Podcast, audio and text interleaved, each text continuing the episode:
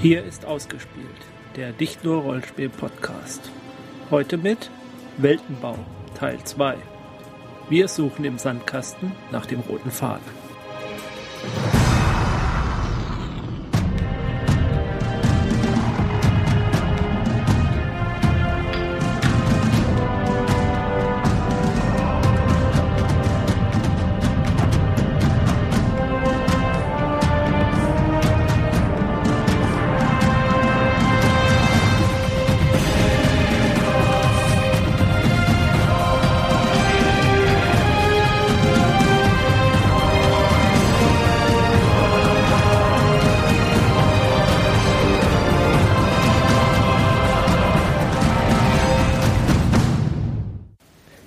Willkommen zu Ausgespielt mit dem zweiten Teil unserer Weltenbau-Orgie.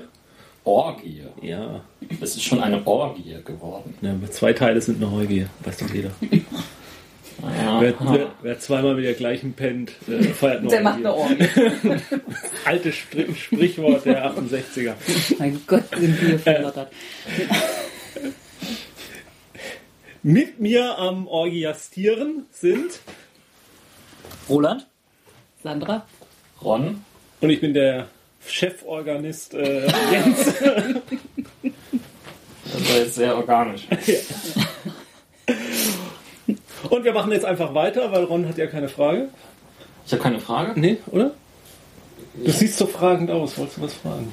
Naja, letztes Mal hatten wir ja in der Einleitung gefragt, welche Welten wir besonders gerne mögen und besonders toll finden. Vielleicht machen wir es heute mal genau andersrum. Welche Welten finden wir vollkommen inkonsistent, unlogisch und worüber kann man sich so stundenlang aufregen? Habt ihr da Beispiele? Ja, also nicht zum Aufregen. Also ich hätte Beispiele für Welten, die eigentlich völlig inkonsistent sind und das, die eigentlich gar nicht funktionieren dürften, wo es einem aber egal ist. Gut, wel- welche Welt wäre das zum Beispiel? Da würden mir die Superheldenuniversen einfallen. Egal ob Marvel oder DC. Und warum ist das da so inkonsistent? Warum es so ist, hat natürlich damit zu tun, äh, welche Geschichten der jeweilige Autor da gerade erzählen will. Was, was es ist, was da nicht, nicht passt, sind, ähm, da gibt es viele Sachen. Es gibt äh, ja immer die Möglichkeit, man schaut sich einen Helden alleine an, dann wird immer so getan, als wäre der auch alleine da. Es wird halt nie äh, in dem Fall drüber nachgedacht, naja, die, eigentlich soll diese Welt ja voll von solchen Superwesen sein. So, dann gibt es wieder andere Geschichten, die genau damit spielen. Die Welt ist voll von Superhelden haben, aber trotzdem muss diese Welt immer noch sehr ähnlich der unseren sein. Und äh, als, als wäre es dann doch wieder nur ein Randphänomen. Also dass äh, die, diese Welt schwankt immer, je nachdem, welche Geschichte erzählt werden will, dazwischen, äh, dass es eigentlich eine völlig fantastische Fantasy-Science-Fiction-Welt ist, in der die Außerirdischen ein- und ausgehen und eigentlich äh, weltenumspannende oder interstellare Kriege geführt werden, hin zurück zu einer Welt, die eigentlich unserer sehr gleicht und unsere Probleme hat und äh, auf der die normalen ja, in Anführungszeichen normalen Kriege und, und äh, Probleme, die wir in unserer Welt haben. Nur, dass es halt da so ein paar Superhelden gibt, die sich eigentlich da gar nicht so einmischen und manchmal dann doch. Und das würde eigentlich, wenn man die Welt als Ganzes betrachtet, so nicht funktionieren, weil es äh, inkonsequent und inkonsistent ist. Wir Aber fast schon wieder zu weit ab. ja, In- in- in- aber, aber es stört Bereiche. keinen. Es, also, du findest es inkonsistent, aber es stört nicht. Richtig. Gut. Sa Sandra, Jens, habt ihr was? Ich würde gerne darauf antworten, noch kurz.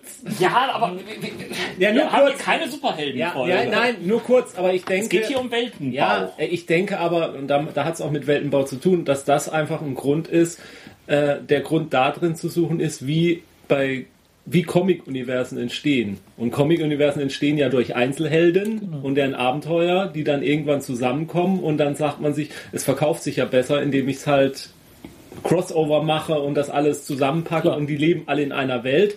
Und eigentlich würde es natürlich sehr viel stimmiger funktionieren, wenn Spider-Man ganz alleine wäre in dieser Welt mit seinen Superschurken. Zum Beispiel. Batman ganz alleine in seinem Gotham City mit seinen Superschurken. Und ähm, ja, aber dadurch, dass halt, wie es entstanden ist und wie es jetzt produziert wird, das beeinflusst diese Welt auch wiederum. Klar.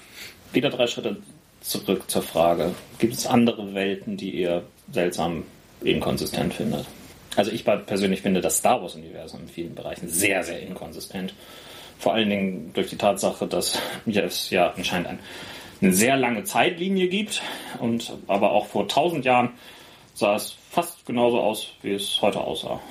Außer, dass vielleicht von Zeit zu Zeit mal ein paar Raumschiffe geglänzt haben, anstelle irgendwie dreckig zu sein. Mal gab es mehr Jedi, mal weniger. Ja, aber Aber, ja, ja, die Gesellschaft, die Technik. So viel weniger war es dann sich. doch nicht. ja. Ja. Also mein Beispiel kommt dann vielleicht aus dem Computerspielebereich und da gibt's viele, aber ich nenne als eines jetzt zum Beispiel World of Warcraft. Wo ich immer das Gefühl habe, mit jedem Add-on wird halt noch was Neues in diese Welt hineingeschossen, damit es was Neues zu entdecken gibt, was Neues zu erleben gibt und dass das dann aber oft in die existierende Welt gar nicht reinpasst. Da gibt's dann plötzlich Pandas, von denen vorher noch nie einer gehört hat. Schlechtes Beispiel, ja, ich weiß, einen einzigen Panda gab's schon vorher mal. Und, ähm, und dann stürzen da plötzlich irgendwelche außerirdischen Echsen oder was auch immer das sind auf, dem, auf einer Insel ab. Und dann haben die da plötzlich eine Bevölkerung und die fühlen sich dann plötzlich bemüßigt in diese äh, ja quasi schon künstliche Zweiteilung der Welt in Horde und Allianz, sich da politisch mit einzumischen und ganz eindeutig auf eine Seite zu schlagen, wo man sich fragt, warum tun die das? Und und ich glaube, da gilt das Gleiche eben, was für Comics gilt, aber was, glaube ich, auch für Star Wars gilt. Da folgt die Welt oft zu sehr den dahinterstehenden Interessen der Konzerne, denen diese Franchises gehören und die eben das Marketing betreiben und die bestimmten Marktbedingungen folgen müssen und das darunter leidet dann die Konsistenz des Universums. André hat in unseren zahlreichen Kommentaren, die wir zur letzten Sendung hatten, darauf hingewiesen, dass es äh, dazu tatsächlich ein passendes Trope gibt. Ähm, ihr erinnert euch an den Begriff Trope. Ähm, es gibt nämlich einen Fantasy, respektive Sci-Fi Kitchen Sink. Dieser Küchenabfluss symbolisiert offenbar Settings, in die man jedes nur ansatzweise passende Motiv hineinstopft. Also alles, was die Fantasy oder die Science Fiction sonst nur so zu bieten hat. Ja. Ich weiß nicht, ich, ich, ich finde den Begriff Kitchen Sink jetzt nicht, ja, weiß ich nicht, so toll, aber ich, äh, schön, dass es einen Fachbegriff für gibt, ja. ich kann es mir bildlich jetzt nicht so richtig vorstellen, aber. Allgemein hattet ihr viel Feedback gegeben. Danke dafür. Ähm, das all, darauf auf alles einzugehen würde ein bisschen weit gehen und mir fällt gerade ein, ich habe Sandra übersprungen. Ja, ich hatte jetzt auch nicht, nicht so wirklich, also von der Kategorie, die noch fehlt, Rollenspielen, müsste man wahrscheinlich DSA nennen. Wobei ich jetzt nicht sagen würde, dass das nicht, es ist in einer Richtung auch wieder ko- konsequent, weil man halt einfach irgendwie alles da reingestopft hat. Es ist halt eher so, wenn man, Ich glaube, da haben wir jemanden in unseren Kommentaren, der meint, dass das Problem bei DSA wohl nicht die Vielfalt ist, sondern dass man diese Vielfalt auf so engstem Raum Ja, zusammengepfercht ja. hat. Genau, das Ja, war ja. Orakel, der oder die. Bin mir da nicht ganz sicher. Orakel? Ja. Sicher? Ja. Also ich habe nur ein Auge als Avatar. Das sieht man eindeutig, sein. dass das ein männliches Auge ist.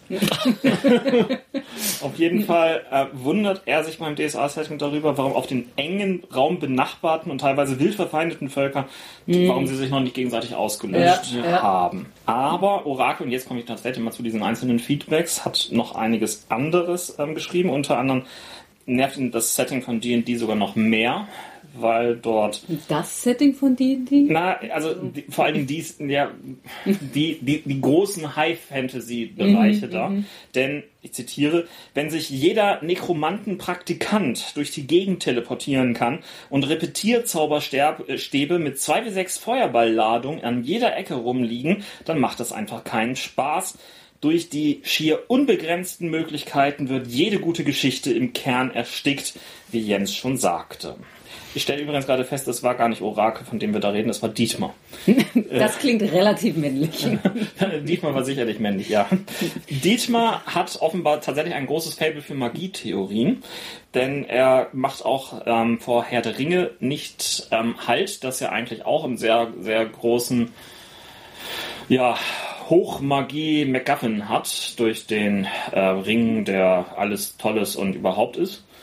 Aber ähm, dass er das auch wieder relativiert sieht, denn es gibt das höhere Wesen Gandalf, das selbst dann kein Feuer machen kann, wenn um ihn herum alles einfach klitschnass ist, was anscheinend in einer Szene vorkommt im Buch.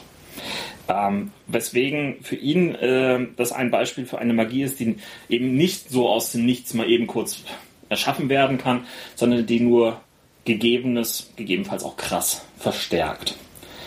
Ähm, für ihn ist also eine Magie, die nicht frei verfügbar ist, nicht atmosphärisch genug. Darüber hinaus. Ist das jetzt wirklich so gemeint? Dass, die dass ihm das nicht atmosphärisch genug ist, wie es bei Tolkien jetzt ist? Nee. Nein? Nein, genau, nein, Tol- Tolkien war in Ordnung für ihn. Ja, also das ist eine Magie, Mhm. die nicht äh, ähm, einfach nur so Schnips macht äh, und, Ja. äh, und dann ist es da. Die, die findet er besser als eine, die das eben kann. Er, er, er mag kein Schnipsen. Ja, genau. Okay. Gut, gut. Darüber hat er uns den Wunsch ge- geäußert, die Hintergründe von The Witcher, Eclipse Face Numenera und die neue Welt der Dunkelheit zu vertiefen. Ich glaube, diesen Wunsch können wir etwas schwer in dieser gesamten Sendung ähm, erfüllen. Also zu Numenera Auch über The Witcher können wir ruhig eine ganze Sendung mal machen. Ja, über Ja, aber das wäre was anderes. Eine, eine ganze Sendung drüber Wenn, wenn das Brettspiel noch rausgekommen ist, dann hat man ja so einen Rundumschlag. Ja, ja. Ähm, Orakel, jetzt wie gesagt, weiß ich nicht, ob es männlich-weiblich ist, aber ich gehe einfach mal davon aus, Das dass es männlich Orakel? Äh, das Orakel, also dem Orakel fehlt gerade das große Erfolgsrezept im Moment. Ähm, er, er, sie, es geht nochmal auf Er. das Star Trek-Universum ein, meint, dass es wohl das Idealbild des sozialistischen Science-Fiction entspreche, eine Welt zu erschaffen, in der alle gleich sind. Ein Motiv, das André später auf die französische Revolution zurückzuführen mag. Ja, aber ähm, der Weltenbau bei Star Trek funktioniert in der Ecke ja auch nur, dass vieles einfach postuliert wird und da gar nicht näher drauf eingegangen wird.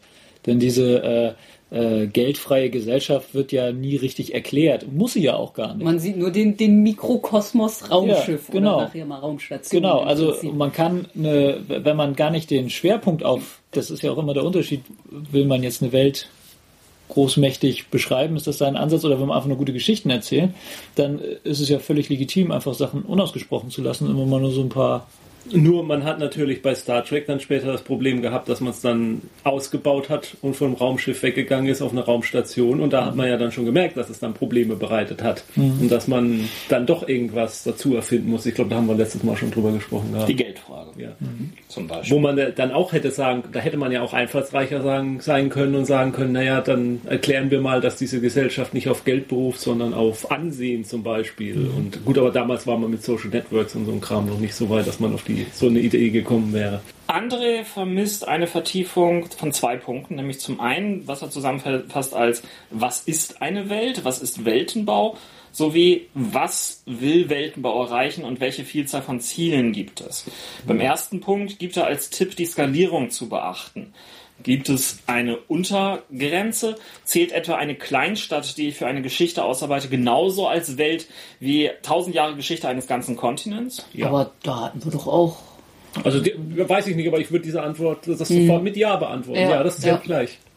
Sein Ansatz zur Beantwortung dieser Frage ist, eine Welt ist ein Satz von Beschreibungen eines fiktiven Anderswo und Anderswann. Ja, dem kann ich jetzt so nicht widersprechen.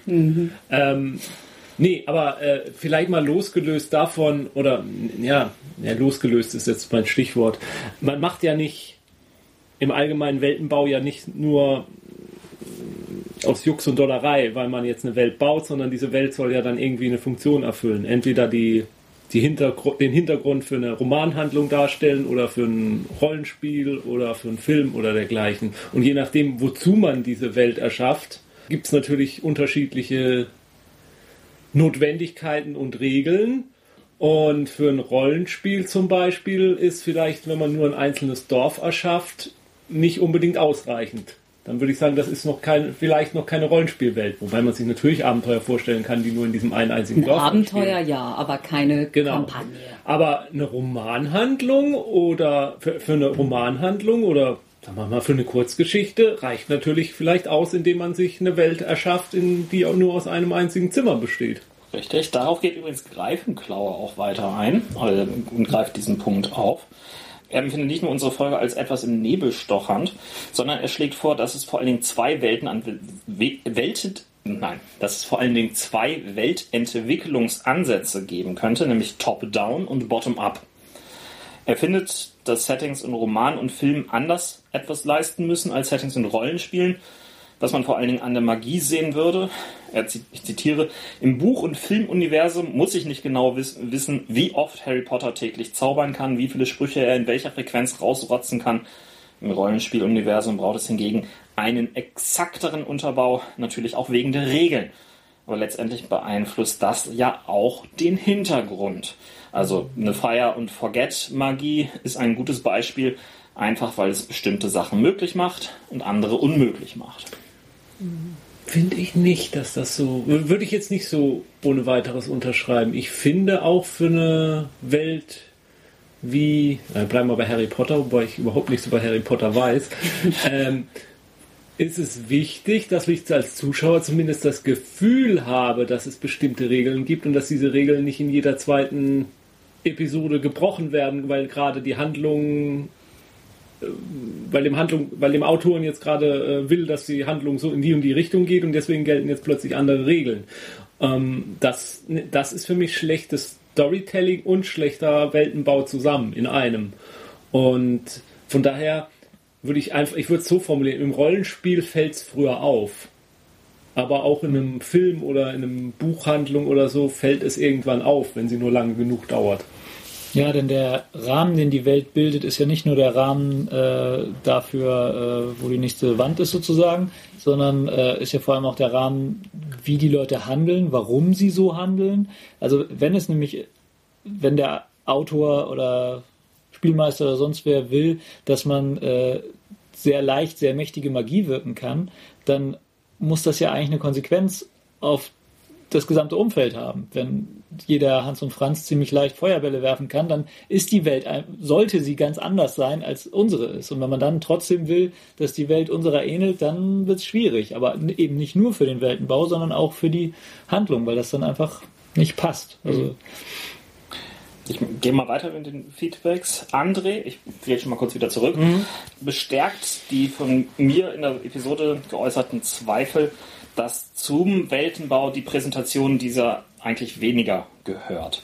Als Denkanstoß gibt er dabei, ich zitiere, Sagen wir zum einen, ich habe eine objektiv interessante Welt gebaut, objektiv im Sinne von, viele Leute finden sie interessant, wenn ich ähm, sie in ihrer Gänze vorstelle.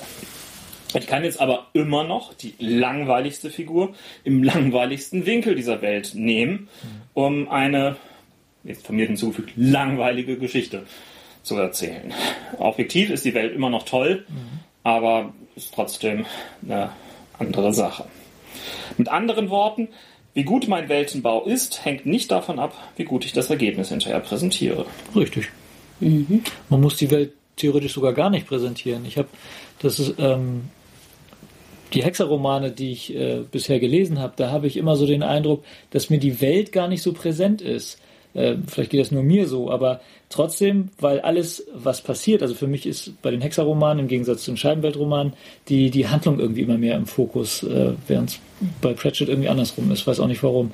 Aber ähm, Trotzdem habe ich das Gefühl, dass diese Welt irgendwie schlüssig ist und sinnvoll ist, obwohl ich gar keine richtige Vorstellung von ihr habe. Ich war, mm, du, du kriegst nur, nur Fragmente genau, du kriegst irgendwie, der Hintergrundhandlung, hast aber das Gefühl, das passt alles ja, zusammen. Du genau. weißt zwar nicht alles drüber, aber das, was du weißt, genau, da wird mal ein, sein, ja. ein, Ortsname rausgehauen, mhm. sogar recht häufig. Da werden irgendwelche politischen Verhältnisse immer mal so angedeutet, aber es gibt nicht so den Block, wo jetzt mal genau erklärt wird, so der, das Land ist jetzt genau daneben und der König stammt von dem und dem ab und also solche Erklär Teile habe ich da jetzt nicht so präsent zumindest. Mhm. Und trotzdem, dadurch einfach, wie die Handlung abläuft, wie die ähm, Szenen, wie die Leute handeln da drin, äh, gibt mir einfach den Eindruck, dass da anscheinend ein ganz guter Weltenbau dahinter steckt, obwohl diese Welt nie richtig deutlich beschrieben wird. Aber sind das, das sind doch aber auch nur zwei verschiedene Arten von Präsentation. Genau. Mhm. Der eine mhm. präsentiert es eben in der, genau. in der, in der spartanischeren Version, genau. indem er einfach äh, äh, Brocken hinwirft und aber darauf achtet, dass diese Brocken in das in die genau. anderen Brocken, die er rausgeworfen hat, und ein, ein, ein, ein Pratchett beginnt halt groß zu fabulieren. Genau. Erstmal, um ja, ein, großes Gemälde zu zeichnen. Das wollte ich aber eigentlich auch nur unterstützend sagen, dass ähm, die Präsentation der Welt und der Bau der Welt zwei unabhängige Sachen sind. Also dass der Bau der Welt wichtig ist, aber es jetzt nicht wichtig ist, sie zu präsentieren oder nicht zu präsentieren, um eine gute Geschichte zu haben. Und so. Wobei ich mal, ich weiß jetzt, also ich weiß auch gar nicht genau, was er mit Präsentation meint. Also ich, ich, ich äh, eigentlich hatten wir doch drüber geredet, was wichtig ist, um diese Welt dann den, den, also da waren wir ja eigentlich mehr beim Rollenspielbereich, was wichtig ist, um diese Welt dann den Spielern zu, zu vermitteln auch. Ich glaube, da sind wir noch gar nicht so richtig angekommen. Nicht? Ich glaube, Denn das ist ja eigentlich unsere heutige Folge, Ja, dass wir ja, uns um den, wie, wie macht man das eigentlich, um den praktischen Ansatz. ja, das war eine Kümmern. Überleitung. Ne? Ja, hätte ich nicht noch irgendwie ein, zwei Sachen aus dem Feedback? Die müssen jetzt halt weg. Die waren bestimmt nicht so wichtig. Aber es, es, es war schön, denn ähm, André weist auch auf einen Blogbeitrag der Kollegen von System Matters hin. Die haben dort äh, in diesem Beitrag eine Grafik eingebunden, in der jemand eine grundsätzliche Plattentektonik äh, Tektonik aufgebaut hat für, für seine Welt und davon ausgehend die unterschiedlichen Klimazonen eingezeichnet hat. Ähm, wie sind die Kontinente, wo sind Gebirge und ähm, alles entsprechend aufgebaut hat. Das heißt, er ist tatsächlich mal ein Weltenbau im klassischen Sinne, wie Slati Bartfas von der Geografie aus. Im, in, dem, in dem Roman Reamdy von Neil Stevenson wird eine virtuelle Welt erzählt, also eine, eine Spielewelt wie World of Warcraft. Und da wird äh, erzählt, dass diese Welt äh, entstanden ist aufgrund einer Simulation, einer Geo geophysikalischen Simulation. Und er hat, äh, ähm, dass sie auch so erschaffen wurde, ähm, dass, das, dass auch die Rohstoffe sich dementsprechend dann auch verteilt haben, dergleichen. Und in dieser Spielewelt ist es halt eben auch wichtig, da ist ja die Rohstoffsammeln wichtig, weil da ist es sozusagen so, ähm, die armen Menschen in der dritten Welt können dieses Spiel kostenlos spielen, indem sie Rohstoffe abbauen. Und diese Rohstoffe verkaufen sie dann an die reichen Westler. Und die reichen Westler können sich dann halt, äh, ohne viel Zeit in das Spiel investieren zu müssen, dann eben da hocharbeiten. Aber da ist es halt auch so, dass diese Welt entstanden ist. Der Ansatzpunkt sozusagen ist, äh, ja, jetzt fangen wir erstmal mit dem Kontinentaldrift an und wie der Vulkan geschla äh, wie die Vulkane ausgebrochen sind, dass sich bestimmte schweren Metalle verteilt haben und so. Gut. Letztlich ist zumindest Greifenklaue, was er deutlich schreibt, gespannt auf die Folge 2. Wir auch. Die kommt jetzt. genau. Wir sind doch schon mittendrin. Genau. Ach so, heute geht es dann vor allen Dingen um den ja, kreativen Prozess. Wie kann man den am besten gestalten? Dazu, Drogen. genau, Die Tropfen aus dem Krankenhaus. dazu einmal der Bereich, ähm, wie macht man das allein? Dann der Bereich, wie macht man das mit Hilfe von anderen? Und letztlich, ähm, wie setzt man das Ganze dann um? Vor allen Dingen fürs Rollenspiel. Gut, fangen wir an mit der Welterschaffung alleine. Das ist sowohl fürs Rollenspiel, aber auch sehr, sehr problemlos für andere Bereiche einsetzbar. Wie würdet ihr das machen? Gar nicht. also ich glaube, man macht es nie alleine. Ja? Also man schreibt es natürlich, man schreibt es natürlich dann alleine vielleicht auf oder bringt es zu Papier, aber ich weiß nicht, wenn, wenn, ich bin jetzt kein Tolkien-Spezialist oder so, aber, ich habe immer so das Gefühl gehabt, auch das ist doch mehr aus Diskussionen heraus mit, mit, mit, mit Freunden und, und Kollegen entstanden und, und man hat, und dass man darüber diskutiert erstmal und drüber spricht und, und äh, dann dadurch dann inspiriert wird und da, es dann zu Papier zu bringen. Also ja, de, vielleicht Definition des Alleine. Also alleine heißt dann eben, dass man am Schluss eben die eigentlichen entscheidenden Stellschrauben dann doch alleine setzt, aber am Anfang muss man sich, glaube ich, schon erstmal mit anderen, von anderen auch inspirieren lassen. Ich kann ja mal ein Beispiel von jemandem ähm, bringen, der es so ziemlich alleine gemacht hat den wir alle kennen. Nämlich J. Michael Straczynski. Der hat eine Serienbibel geschrieben. Eine Serienbibel ist letztendlich ein ähm, internes Buch, in dem ähm, genau definiert ist, worauf ist was basiert, ähm, was gibt es für Hauptdarsteller. Gut, das brauchen wir jetzt wahrscheinlich erstmal nicht. Aber auch vor allen Dingen die Geschichte der Welt definiert ist. Die JMS-Methode für Babylon 5 war dabei, dass er ähm, genau skizziert hat, wie sah die Welt vor 10, vor 100 und vor tausend Jahren aus und das auch nochmal in die andere Richtung extrapoliert hat. Wie wird sie aussehen? Das war sein erster Weltenbauansatz für Babylon 5. Davon ausgehend ähm, hat er dann die Handlung von fünf Staffeln grob skizziert und natürlich in den nächsten fünf Jahren mehrfach wieder verworfen und umgebaut. Habt ihr eine Serienbibel für welche Welt auch immer ihr mal erschaffen habt, mal angelegt? Ja, wie haben wir das Sowjetuniversum? da gibt es ganz viele Dateien, ja, das stimmt. Aber das ist ja schon wieder das Beispiel, etwas gemeinsam gemacht Ja, zu haben. ja. ne? Insofern. Stimmt. Ich glaube, ja, es ist immer schwer zu sagen. Ich glaube, da gibt es einfach ganz viele Ansätze, aber vielleicht gibt es einmal den Ansatz, das irgendwie vom Kleinen, was äh, ja auch eben schon gefallen ist, äh, bottom-up oder dann also vom Kleinen ins Große, dass ein Romanautor vielleicht äh, damit anfängt, dass er einfach eine bestimmte Szene im Kopf hat oder dass er eine bestimmte Figur im Kopf hat und äh, sich überlegt, wie ist die. Ähm, und dann darum äh, äh, Schicht um Schicht sozusagen äh, drumherum baut. Wie kam es dazu, dass der so ist? Was muss passiert sein? Wo, wie muss diese Welt aufgebaut sein, damit der so ist oder damit diese Szene so zustande kommen kann? Ja, ich glaube auch nicht, dass es dann ein richtig oder falsch gibt. Es ist ja so unterschiedlich, wie Leute zu ihren Geschichten kommen. Also manche haben eine Idee zu einer Person einfach nur. Andere haben, weiß ich nicht, äh, die Idee von irgendeiner Tatsache in einer Welt, die sie einfach total faszinierend finden. Und genau das ist eben der Unterschied. Will ich ab- schwebt mir als allererstes eine Figur vor, um die ich eine Geschichte stricken will, oder habe ich eine, eine übergreifende Idee, über die ich was erzählen will, dann fange ich halt von oben an. Ich glaube, so eine, so eine Serienbibel oder es könnte ja auch ein Wiki oder irgendwas sein, ist dann eher das Ergebnis dieses Prozesses. Ja. dass du Ja. sagst, wo äh, ich könnte mir vorstellen, ohne da jetzt irgendwas äh, gelesen zu haben, dass JMS halt irgend, mit irgendwas angefangen hat, dass er vielleicht diese Raumstation im Kopf hatte als äh, Ort oder irgendwas anderes. Ich weiß es ja nicht. Und dass er daraus dann, vielleicht ist er ja genauso vorgegangen.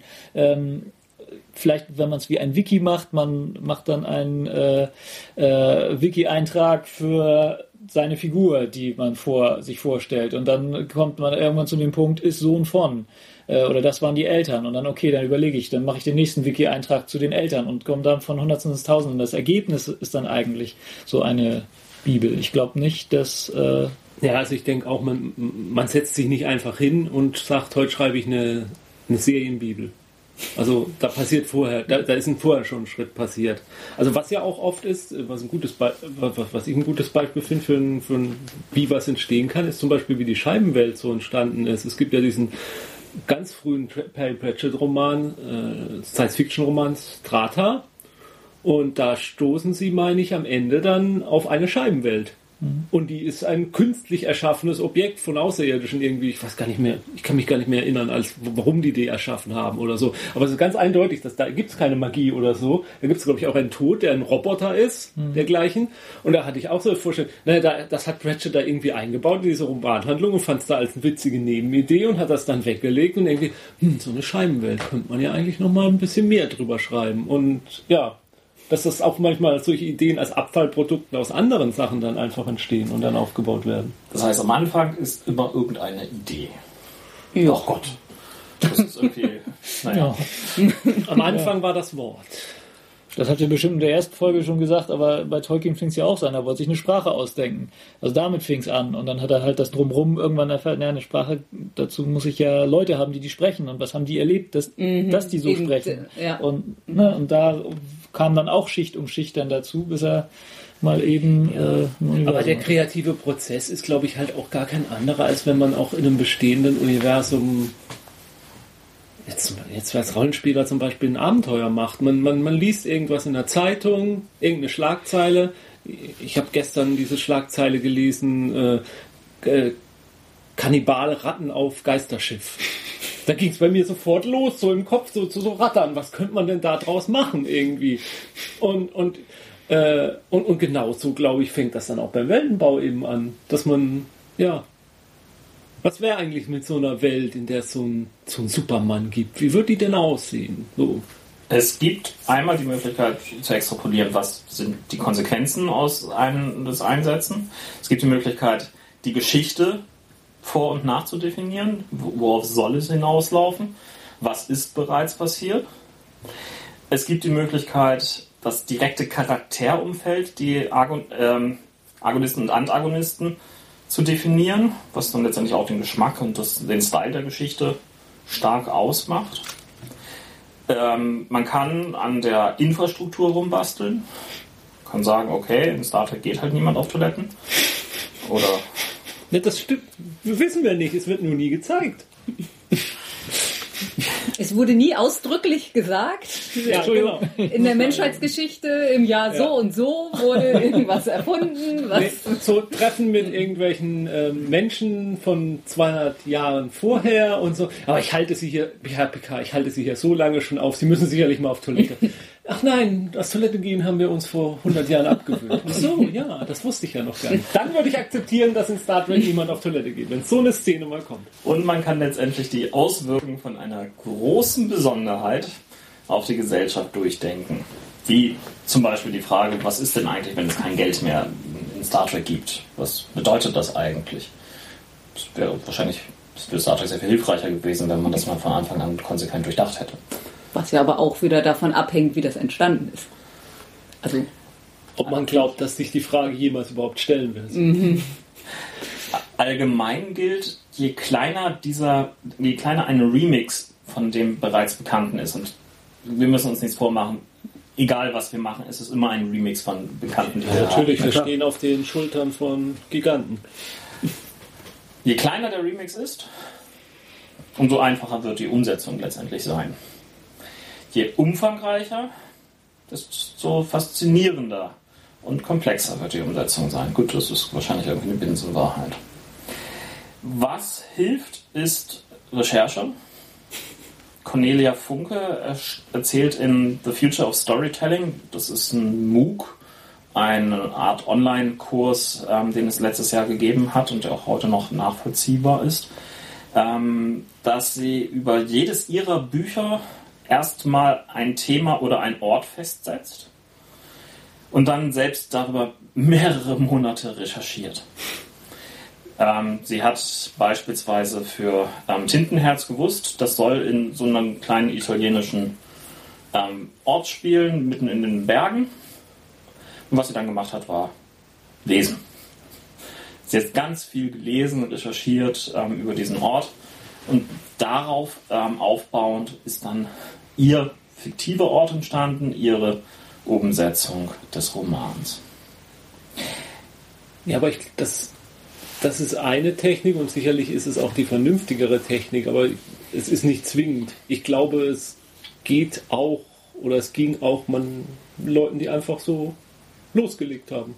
Einfach mal losgeschrieben haben. Das sind die, das sind, ich, ich, auf diesem Weg sind die meisten auch wieder liegen geblieben, aber einige, äh, glaube ich, haben das schon hingekriegt. Ich weiß gar nicht, wie das zum Beispiel bei Karl May war.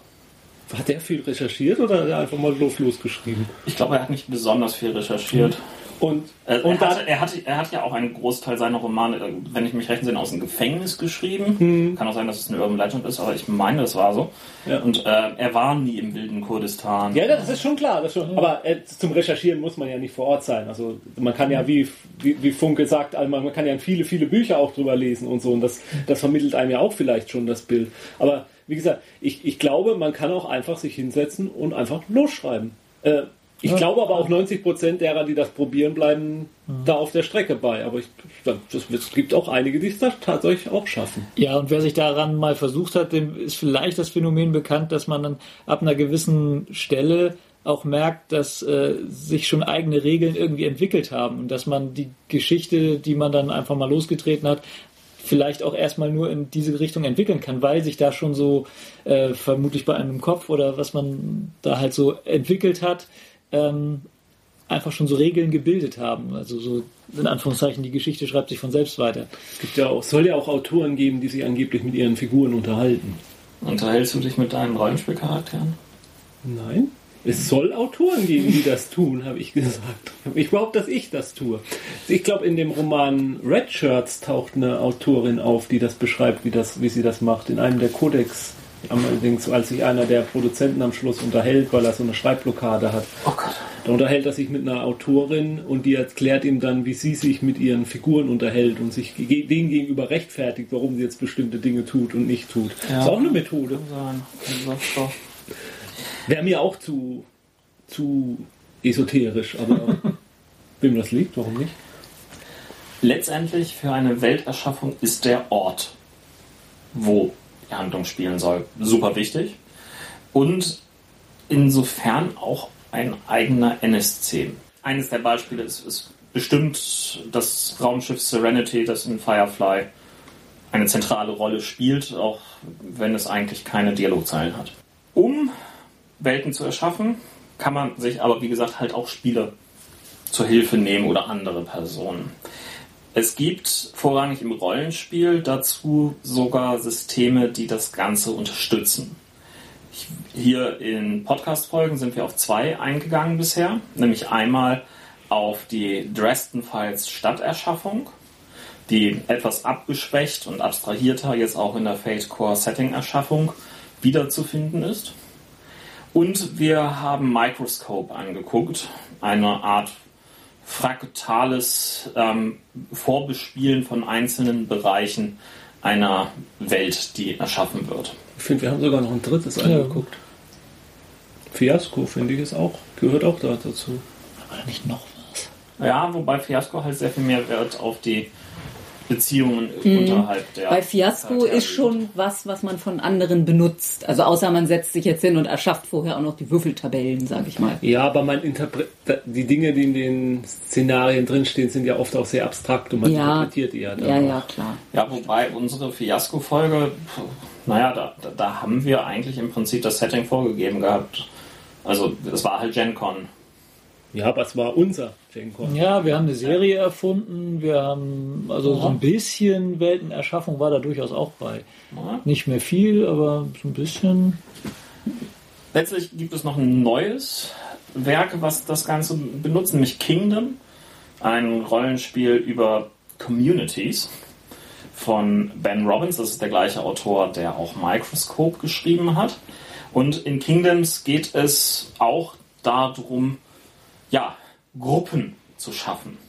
Gruppen von Menschen, die in irgendeinem Bereich mehr oder weniger gut zusammenarbeiten, ihr eigenes kleines Königreich in Anführungsstrichen haben, wobei das Königreich in Anführungsstrichen halt hier sehr unterschiedliches sein kann. Ein, es kann auch eine Wildweststadt, ein Königreich im abstrakten Sinne sein. Die, die Sachen, die du jetzt genannt hast, schon einen gewissen Unterschied darstellen. In, erstmal in der Form Dresden-Files ist es ja, aber bei Dresden-Files ist es ja so, dass man ähm, schon tatsächlich erschafft mit dem Ziel, es dann zu bespielen. Und bei Kingdom und Microscope ist ja quasi die Erschaffung das Spiel selbst. Nein, bei, bei, bei Kingdom gibt es auch das Spiel mit drin. Ja, das meine ich ja. Bei Microscope und Kingdom ist ja das Erschaffen, äh, ist ja gleichzeitig das Spiel. Nein, Doch. nicht nur. Also Ich hab ja- bei, bei, Kingdom wird auch gespielt, so wie ich es bisher verstanden habe. Ich habe es noch nicht komplett durch, aber Ja, während des Spielens erschaffst du die Welt. du baust sie weiter aus. Mit Ja, ja, du erschaffst sie weiter. ja. Ja, das meine ich ja. Aber da wird halt sehr viel mehr gespielt als bei Es Microsoft. wird mehr gespielt als bei Microscope. Bei Microscope könnte man theoretisch ohne jegliches Spielen auskommen. Wobei du halt bei, bei, bei Kingdom Charaktere hast, die du auch länger spielst.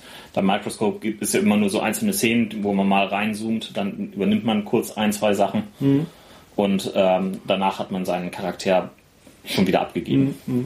Ja, aber da, da ist ja auch eine Frage der. Das ist ja wiederum eine Frage der Skalierung. Also, sagen wir mal, Fiasco ist ganz nah dran am Geschehen. Bei, bei Dresden-Files zoomt man schon ein bisschen raus, weil man halt eine Stadt erstmal so entwickelt. Und bei äh, Microscope ist man quasi ganz weit draußen. Da kann man ja quasi beim, beim Urknall anfangen. Ja, ich finde aber auch, ähm, also das, was ja, es wird in Malmsturm so, so vorgeschlagen. Ne? Also auf jeden Fall hatten wir das ja bei unserem einen Malmsturm One-Shot im Prinzip so gemacht, dass wir wirklich die Welt aus den Charakteren heraus erschaffen haben. Also bei Dresden Files ist es ja so, dass du dir deine Stadt ausdenkst und dann da Charaktere rein platzierst. Und bei meinem Sturm haben wir wirklich, ich hätte gern einen Fantasy-Charakter, der aus so einer Art Kultur wie hm, hm, kommt und das kann und vielleicht den Hintergrund hat und das hat jeder so für sich gemacht und dann ja, wurde versucht, das irgendwie zusammenzubacken. Das Wichtige ist, ähm, dass wir dafür ein, ein Tool benutzt haben, ähm, was sich Sandbox nennt.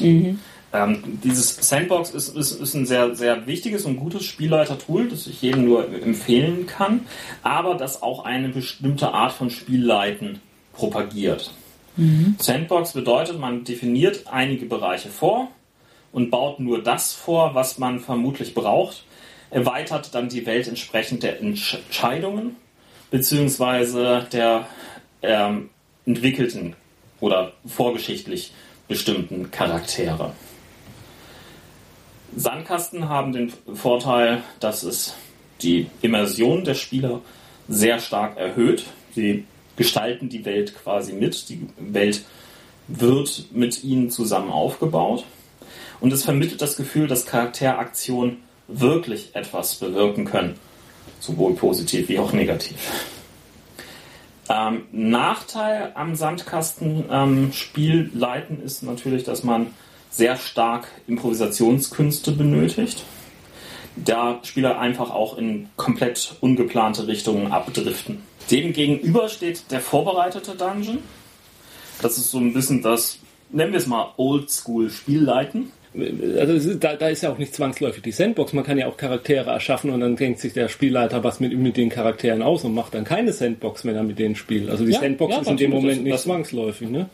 Die ist nicht zwangsläufig, das, ist, das ist klar, aber Aber ist sie denn ein Beispiel eines Instruments fürs gemeinsame Welten erschaffen? ähm, Könnte man ja da wieder ansetzen, dass man sagt, was sind denn jetzt die Instrumente fürs gemeinsame Welten erschaffen, wenn man jetzt mal vom gemeinsamen Fabulieren bei einem Glas Wein vor einem Kamin absieht, was ja auch ein gemeinsames Welten erschaffen sein kann, oder eine Diskussion von äh, äh, Gelehrten um Tolkien rum. Eigentlich nicht. Die, die Sandbox ist eigentlich ein Tool, was man als Spielleiter vor allen Dingen betreibt. Genau. Ähm, dass man in der Sandbox sehr viel mehr auf ähm, die sogenannten Flags, auf die Fahnen der ähm, Spieler, auf deren Interessen, auf deren Signale, die sie ausgesendet haben, was sie denn bespielen wollen, eingeht. Das ist klar. Das ist bei der Sandbox sehr viel mehr gegeben. Beim ähm, Dungeonbau ist es auch vorhanden, aber, aber meist weniger. Weil da ist es dann eher vorhanden, dass man guckt, welche Spezialfähigkeiten hat welcher Charakter, die er jetzt gerne auch mal ausprobieren möchte. Nur als Versuch, um halt wieder einen Faden aufnehmen zu können, vielleicht könnten wir nochmal, oder sind wir das vielleicht sogar schon, weiß jetzt gar nicht, eben darauf eingehen, was es eben für Tools gibt, um gemeinsam Welten zu bauen. Ich meine, wir haben ja nur schon Dresden Files erwähnt und äh, vielleicht sind wir dann damit auch durch. Funktioniert das eigentlich immer? Funktioniert das mit allen Arten von Geschichten, die man erzählen will? Denn äh, bei Dresden-Files sage ich nochmal, man erschafft ja erstmal nur den Hintergrund. Ähm, ob man dann Dresden, man kann ja auch Dresden-Files dann, wenn man diesen Hintergrund erschaffen hat, als Sandbox spielen. Aber wenn ich jetzt zum Beispiel ein Murder-Mystery-Abenteuer machen möchte oder so, dann weiß ich halt nicht, ob das als Sandbox zum Beispiel funktionieren kann. Und äh, dann, aber ich kann das, ich kann es in Dresden-Files-Universum spielen, weil ich habe ja nur eine Hintergrundwelt erschaffen und ich habe ja dann, wenn die Welt da ist, was ich dann mit ihr mache, ist ja dem Spielleiter dann überlassen. Ja, nicht nur, auch den Spielern ist. Es kommt halt immer darauf an, wie, wie viel Macht die Spieler noch nachträglich auf die Beeinflussung der Welt haben. Ja, und das ist dann das, was sich während des Spielens sozusagen ergibt. Also wie ich das dann handhabe. Bei, bei Microsoft zum äh, Microsoft, ja. Ich habe es eingebracht. Bei- Microscope. Bei Microscope ähm, ist es ja tatsächlich so, dass man am Ende dann ein Ergebnis hat. Also man bricht ja vielleicht irgendwann mal ab und sagt so jetzt, wir haben unsere Runde durchgespielt, wir haben jetzt während des Spielens eine Welt erschaffen. Die Welt haben wir erschaffen, indem wir halt erst einen Anfangspunkt und einen Endpunkt festgelegt haben und dann dazwischen eben diese Epochen dargestellt haben, wie die entstehen sollen. Da ist ja auch die Frage, was macht man jetzt mit diesem Endprodukt? Äh, und da ist ja äh, da kommen wir zum Thema Präsentation ja auch wieder, weil man hat ja dann gemeinsam eine Welt erschaffen und mit der kann, auf die, die kann ja jetzt theoretisch einer nehmen und kann sagen, so und jetzt machen wir Rollenspielcharaktere und jetzt äh, machen wir ein Rollenspiel in dieser Welt. Und dann hat man die Möglichkeit gehabt durch Microscope eine Welt als Hintergrund zu haben, die allen Spielern bekannt ist und die der Spielleiter so in den wichtigen Punkten nicht mehr vorstellen muss. Er muss dann nicht sagen, so jetzt habt hier habt ihr mein Handout, jetzt lest das mal durch, das ist die Welt und äh, das müsst ihr lernen bis zur nächsten Runde, sondern das ist schon allen Spielern präsent und deswegen wäre Microscope zum Beispiel auch ein gutes Werkzeug, um äh, diese, dieses Präse diesen Präsentationsaspekt einzubringen. Also um, um, um den Spielern eine Welt gemeinsam erschafft zu haben, in der dann alle spielen können und die allen ähnlich vertraut ist. Da ist in dem Sinne tatsächlich keine Trennung gegeben zwischen der Welterschaffung und der Präsentation, weil die Welterschaffung Ist die Präsentation. Ist die Präsentation. Genau. Ja. Da ist, ja. Und das, ähn- was, das gleiche gilt ja auch dann für, für Dresden-Files, also für die Stadterschaffung. Ähm, die, die Welterschaffung ist die Präsentation, ja. Bei, bei vielen Rollenspielrunden in unserer schnelllebigen Zeit irgendwie, ja, ja, gut 5 Euro für die Phrasen. Äh, was ja oft das Problem ist, dass man sagt, äh, wir, wir wollen uns jetzt treffen und wir spielen jetzt mh, Eclipse Phase. Ja, dann hat man halt ein paar Spieler, die sagen, oh ja, ich, da hole ich mir gleich mal das Regelwerk und da lese ich, ich habe schon 20 Seiten, die ersten 20 Seiten gelesen und ich weiß genau, worum es geht. Und ja, ein paar sind dabei und sagen, ach ja, heute wollten wir Eclipse Phase spielen. Was ist das denn jetzt eigentlich? Ja, ich mache mir mal hier, ich, ich mache mir mal so einen Han Solo Charakter. Ähm, ja, aber du, der passt jetzt gar nicht so richtig in die Welt rein und dann und da entstehen ja schon wieder die ersten Konflikte und so. Und da ist es, da sind halt solche Sachen ganz gut, die das dann umschiffen In unserer Schnellzeit. in unserer schnelllebigen Zeit. Wir sind halt alles keine Studenten mehr, die so viel Zeit haben. Und auch Studenten von heute haben nicht mehr so viel Zeit, wie wir damals hatten. Und ich schweife ab, oder? Ja, weiß ich nicht. Ich hatte halt Rollenspielrunden, wo der äh, Spielleiter sich einen Haufen äh, Gedanken gemacht hat und mir äh, eine 20-seitige PDF-Datei zugeschickt hat und gesagt hat, so und das ist die Welt, in der wir dann spielen und lies mal. Und da hatte ich dann meistens schon keinen Bock mehr. Du brauchst eine Executive Summary. Nee, weiß ich nicht, aber es ist so. Also ich habe auch das Gefühl, zumindest in unserem Spieleralltag, sage ich mal, hat man auf sowas selten noch Bock. Entweder man nimmt ein Universum, das alle kennen, aus einem Buch oder einer Fernsehserie oder einem Film, wo man den Schritt einfach überspringen kann, oder man macht es gemeinsam. Also ich habe auch bei mir schon seit längerem festgestellt, dass ich selten Interesse daran habe, mir ein Rollenspiel zu kaufen, das mir eine Welt präsentiert. So, also die ich vorher noch nicht kannte. So, irgendwie. Und es macht ja auch unheimlich Spaß, zusammen eine Welt zu entwickeln. Darf Klar. man auch nicht vergessen. Ja, im besten Falle ist sie dann halt den individuellen Spielstil der Ja. Gruppe auch gleich angepasst. Genau, jeder hat was eingebracht. Oder hatte die Chance zumindest dazu, Wenn er dann Zeit hatte. Wenn er den Termin wahrgenommen hat. Genau. Also er schafft schön Welten. die ganzen Welten, die wir genannt haben, also von Star Wars bis Star Trek und Tolkien und dergleichen mehr. Ja, zum Beispiel Tolkien. To- Glaubt ihr, Tolkien würde heute sowas, könnte sich sowas wie, wie, wie Microsoft benutzen, äh, könnte heutzutage sowas wie Microscope benutzen, um, um Mittelerde zu erschaffen? Äh, ich habe so immer ein bisschen das Gefühl, dass Tolkien mehr zu, zu dem Typ Eigenbrötler gehörte. Ja, das hatten wir ja gerade vorher Ja. schon gesagt, dass er da viel eigentlich ausgetauscht hat. Ja, aber es ist schon ein Unterschied. Also ich glaube nicht, also klar, er hat sich sehr viel befruchten lassen von, von den verschiedensten Fachrichtungen auch, sage ich mal.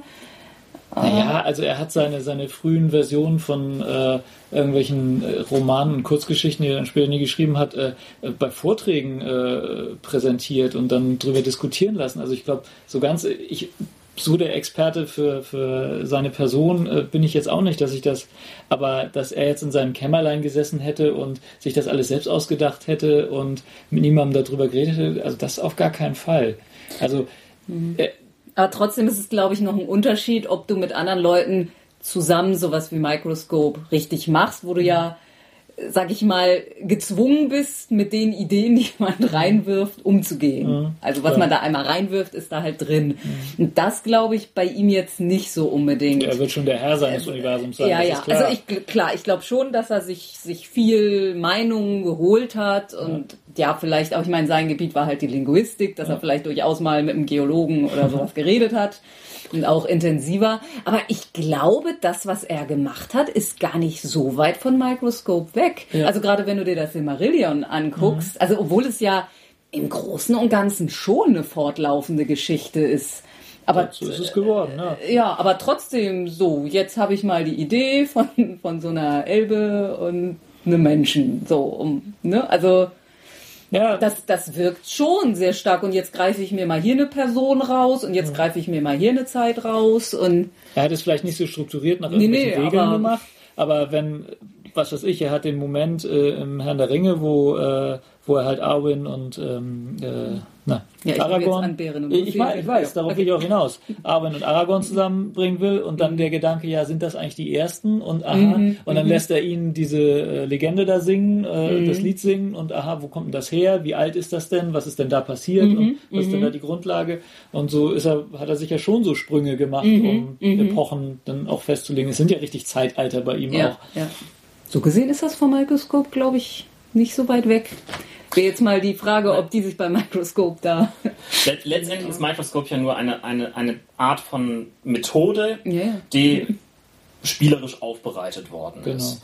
Im Prinzip ist das, was Microsoft anwendet, heutzutage. Danke, Esam ist drin. ist das, was Microscope anwendet, genau das, was auch ähm, in, heutzutage in, in, in jedem großen Writers Room für irgendeine TV-Serie regelmäßig stattfindet. Die setzen sich dann zusammen und gerade auch beispielsweise bei diesen Daily Soaps ist es tatsächlich so, dass sie regelmäßig alle paar Monate sich zusammensetzen und ein Wochenende nichts weiter machen, als die groben Plotlines der nächsten Geschichten weiter zu spannen. Wobei denen da oft dann die alten Sets Epochen egal sind.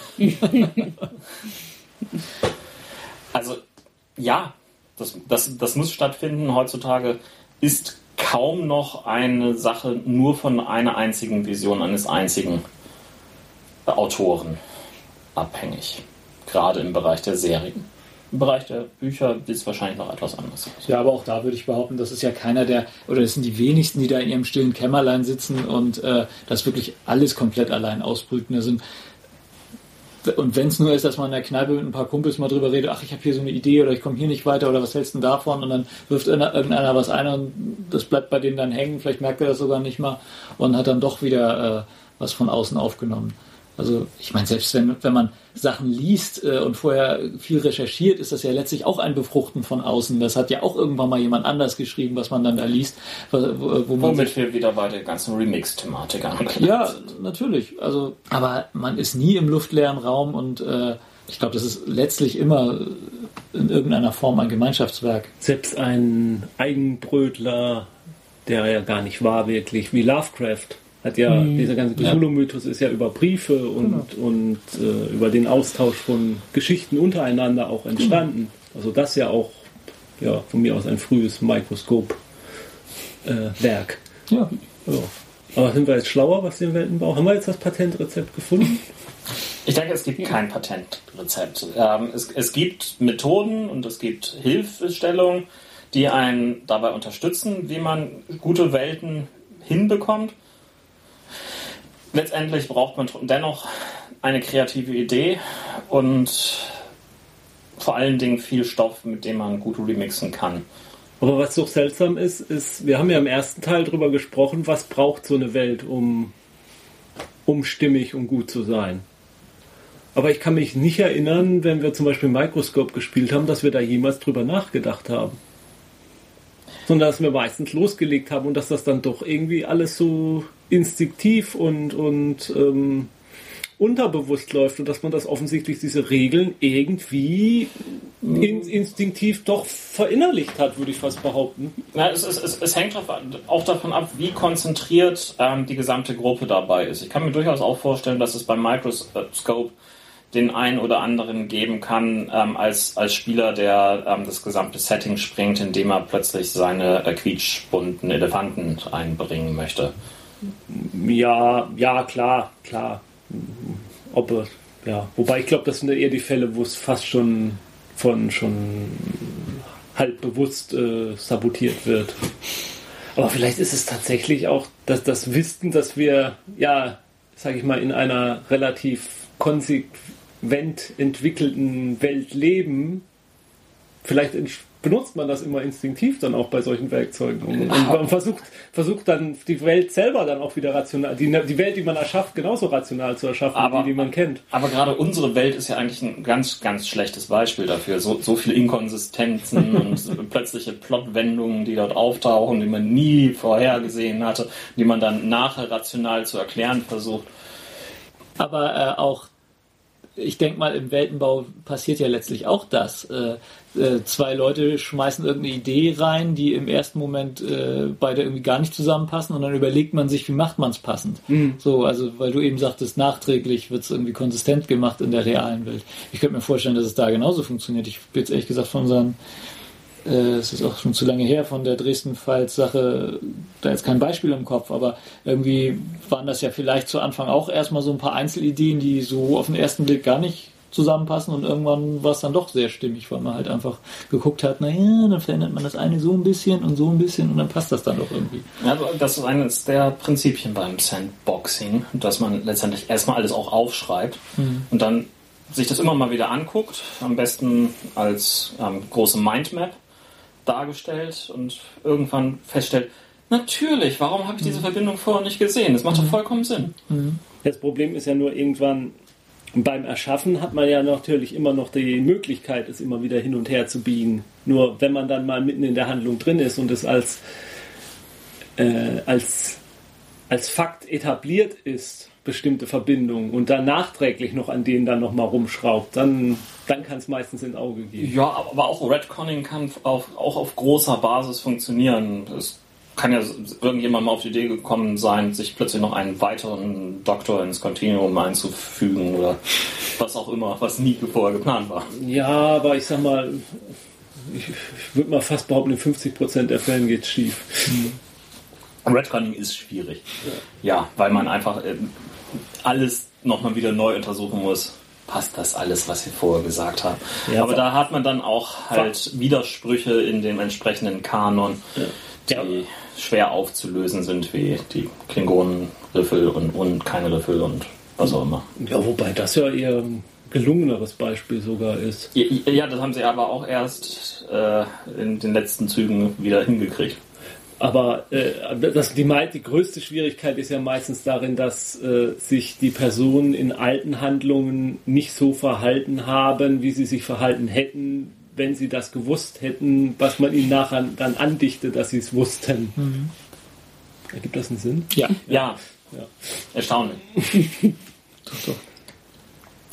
Ich hoffe, ihr seid ein bisschen schlauer geworden. Ich glaube, für mich ist es noch unklarer geworden. Ich weiß nicht, man könnte jetzt noch, noch doch noch mal den Aspekt hinzufügen, dass äh, wir am Anfang ein paar Beispiele gehabt haben, wo es eigentlich gar nicht so wichtig ist, ob die Welt konsistent ist oder nicht. Vielleicht, dass man das auch noch mal so zum Schluss reinschiebt, dass es ja auch immer davon abhängt, was man eigentlich will. Wenn man wirklich durch einen Dungeon ziehen will, der, wo, wo einem völlig egal ist, wie der da überhaupt hingekommen ist und warum der so gebaut ist, weil man da einfach Lust zu hat. Wovon ernährt der sich? Ja, genau. Dann, äh, dann macht man das halt, weil es einem einfach Spaß bringt. Ja. Und wenn man eine Superheldengeschichte lesen will und einem jetzt eigentlich egal ist, warum Batman jetzt nicht zufällig mal eben äh, über seinen Com äh, Kommunikator mal eben die ganze Justice League äh, herbeirufen kann, äh, dann ist das halt so. Dann äh, interessiert einen das nicht, dann taucht man in die Geschichte ein und erfreut sich an dieser Geschichte. Ob die Welt dann dadurch inkonsistenter wird oder nicht, ist an dem Moment dann ja auch egal.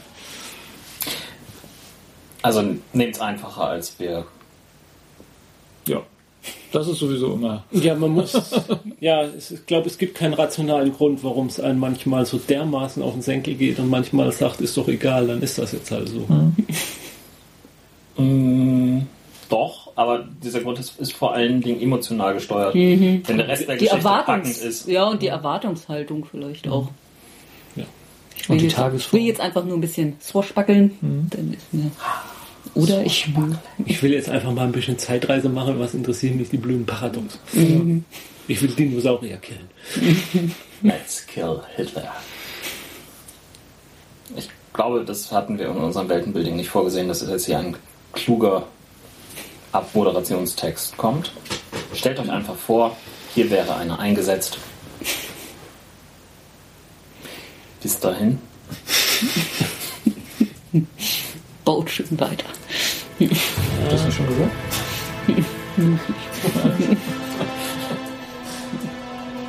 Dann war das jetzt irgendwie sehr stimmig. So.